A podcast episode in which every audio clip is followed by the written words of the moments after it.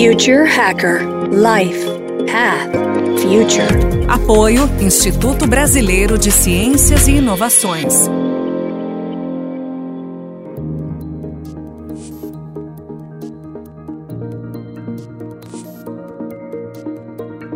Hello, everybody, and welcome to Future Hackers.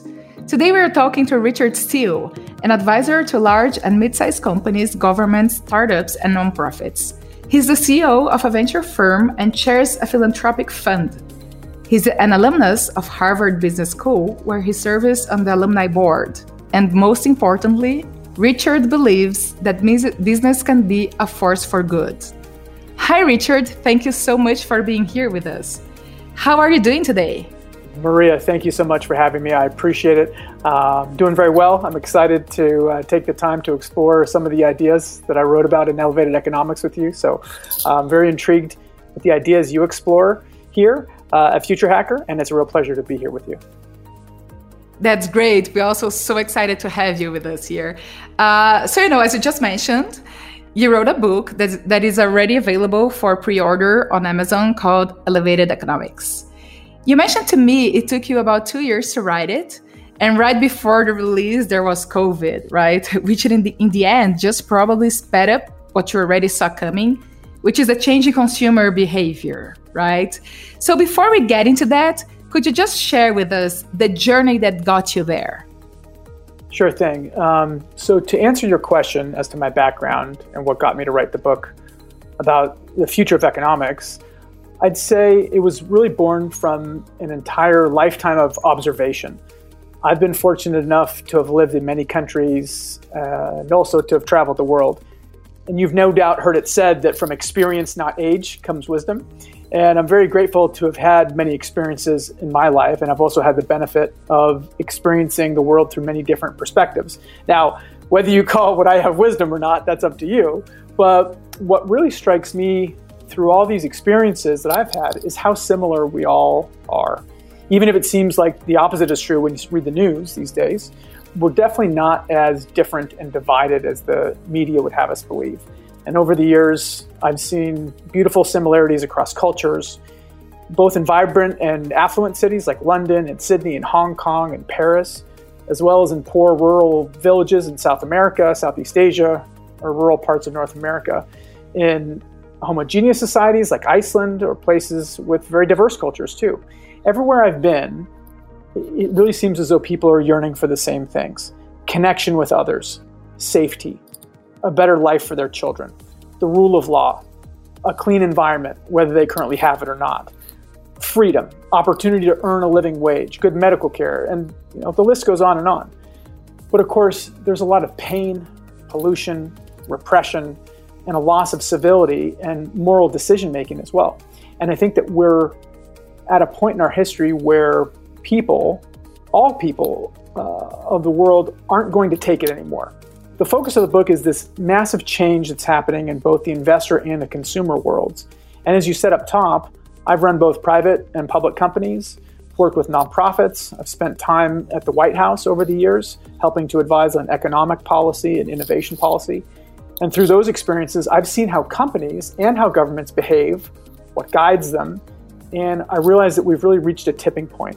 and consumers and investors are changing what they buy, how they invest, where they're willing to work. And more and more, they're voting with their dollars, buying products that align with their values, and shunning brands and politicians and corporations who behave badly. Your experience is pretty impressive. Um, you know you just mentioned all the international experience that you have. And and just just that is a very mind opening when you get to know and to live with other cultures. And so you definitely learned a lot about human behavior. And also you experiencing both sides of private and, and public sectors if I can't call that wisdom, Richard, I have no idea what can be called that, right? So let's dig a little into the, the human behavior piece, right? So you say that companies can't ignore signs of changes in consumer behavior. So that the age of cheap, big, convenient is coming to an end. Those classics four P's of marketing that people, at least my age, learned on the university, uh, has got a fifth, even more important, which is purpose You also talk about replacing go to market strategy with bring the market strategy. So, could you please share with us this whole new meaning of consumerism and the impact on the future economy? Thanks, Maria. Yeah, purpose is everything. I write about this in Elevated Economics. If a company has a mission and a purpose, they can elicit loyalty, even fanaticism, from their consumer base. And the go to market strategy is the traditional way of thinking. A go to market strategy is the plan for how a firm brings their product to market. A go to market strategy, or GTM strategy as they call it, includes plans that identify the target audience, detail a marketing and advertising plan, and then provide strategies for sales and distribution and the evaluation of competition as it arises. Having a solid GTM strategy is a tried and true business practice, but like everything else in the elevated economy, even this has started to change a little bit. So the bring the market strategy, or BTM, uh, that I outline in Elevated Economics, it's a little bit different. So in the elevated economy, firms are subtly replacing their GTM strategy with what I call the BTM strategy. They're replacing go to market for bring the market. It stands for bring the market, but it really means bring the market. So while go to market strategies attempt to get products or services to market, BTM strategies attempt to bring the market to them. The goal of a go to market strategy is to make sure a product fits with the market. The goal of a BTM strategy, bring the market strategy, however, is to make sure that the market connects with the product and more importantly, that the market, consumers, really connect with the company itself, how it does business, and why it does business.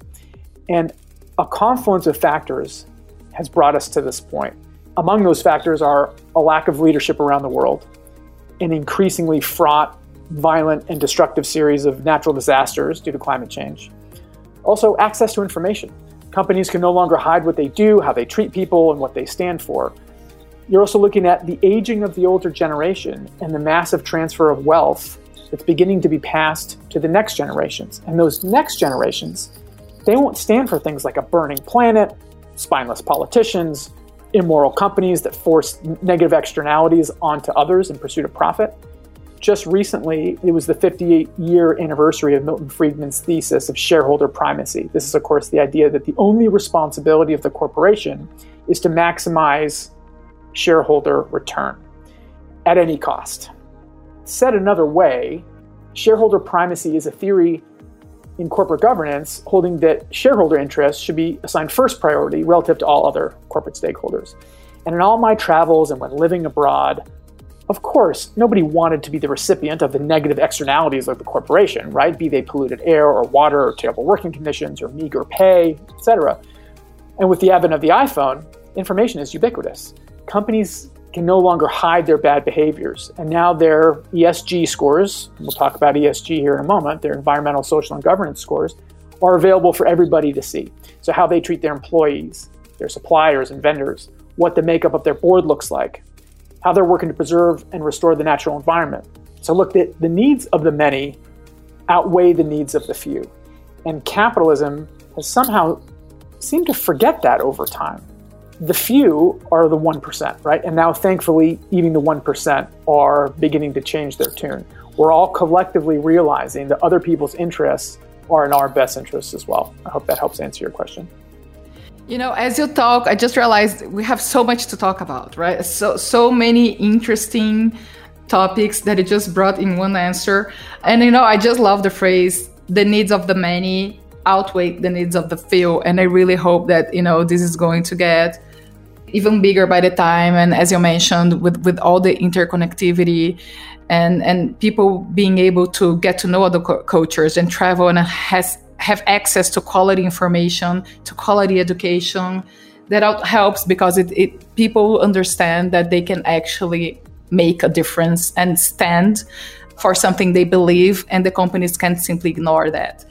Let's just go back a little about uh, shareholders that you were just mentioning this shift of prioritization from shareholders to stakeholders does sound great on paper, but in the end, it seems that this change really must come from above, right? Because the executive at the end is still hired and has to respond to the shareholder and the directors to the same executive and down the ladder. So, um, as much as the investors are beginning to understand this direct impact of being a purpose driven company, it has a positive and higher financial results. Still, how long do you see this shift from being a market advantage or just a best practice to actually a corporate obligation? And what do you think is needed for us to get there? Do you think that maybe we should have uh, some sort of market regulations? They should be getting into play to speed this process up? Or do you think it should be more corporate driven? What's your thought about that? Very recently, you had Climate Week in New York City. And that was a week where we saw Walmart set a goal to become a regenerative company. So to go beyond just being carbon neutral, which they also announced uh, that they'd be carbon neutral by 2040, but they set a goal to become a regenerative company. The government of China pledged that same week to get carbon neutral by 2060. Huge, huge change. Unilever announced that they'd spend a billion dollars cutting fossil fuels from uh, their detergent brands. The moment that we're in right now is a moment of reckoning. And I think just with those few examples I just mentioned, both governments and companies, large companies, meaningful companies, are beginning to understand that this is a real change, a real paradigm shift, and that they need to meet the challenges and the obligations that they have to their shareholders, but also all of their stakeholders, vendors, suppliers. And I think that whereas it is, of course, necessary and just to return value to shareholders, you don't return value to shareholders at any cost, at the expense of somebody else. To your question, what's needed to get us there, right? To this to this this better place. You asked about market regulation. Governments typically are good at reacting usually reacting to a crisis or some sort of traumatic event.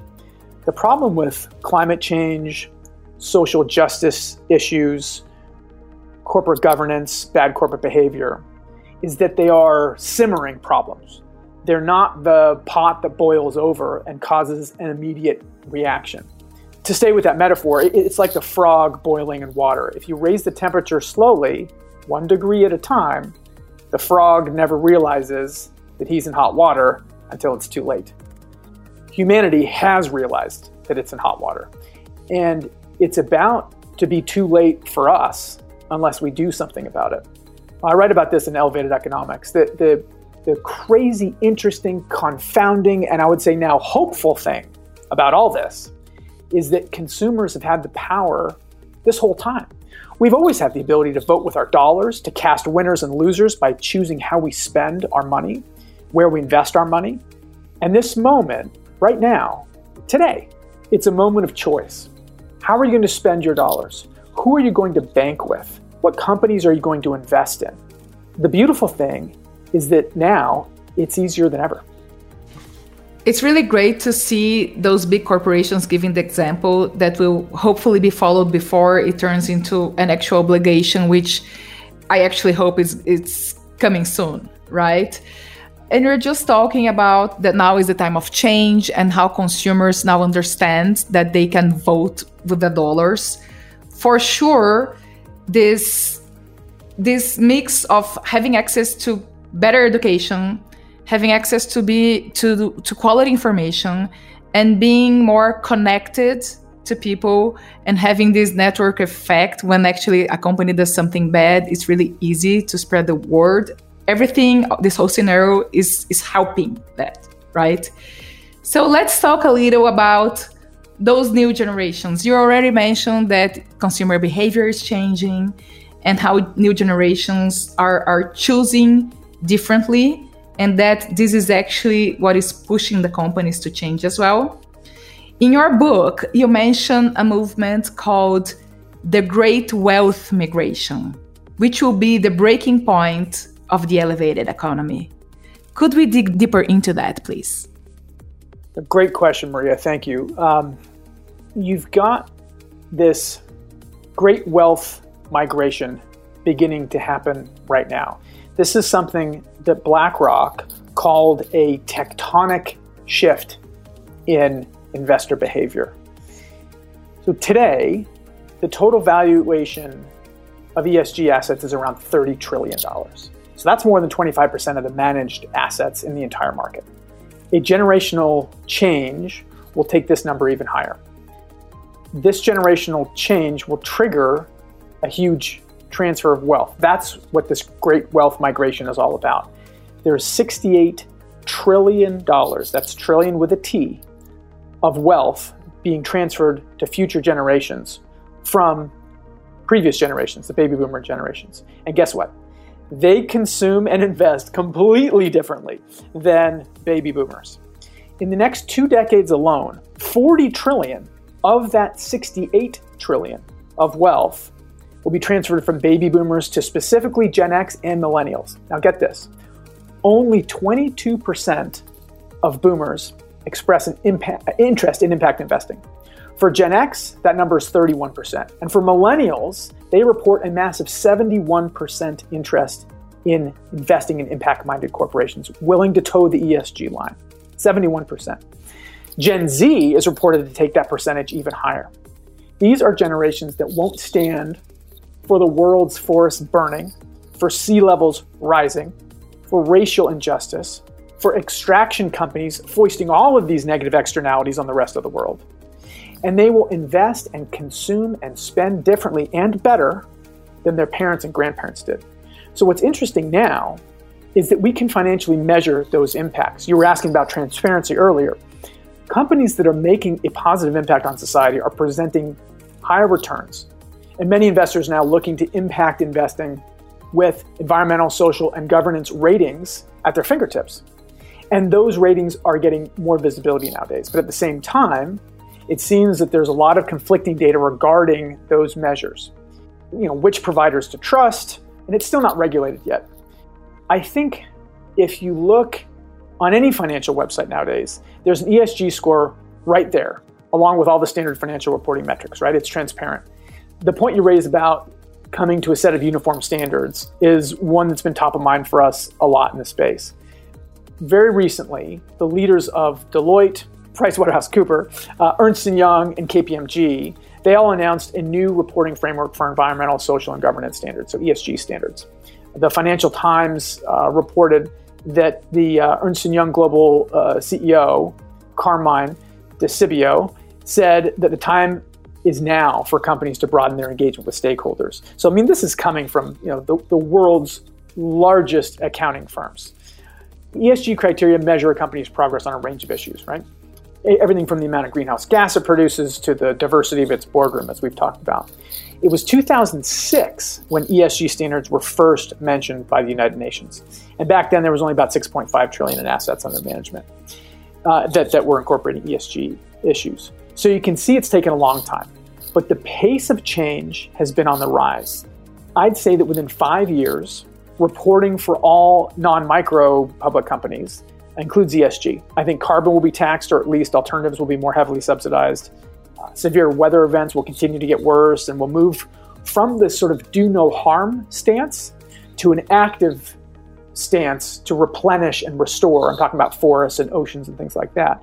Similar to the non racist position today being challenged, right? To evolve into an active anti racist stance.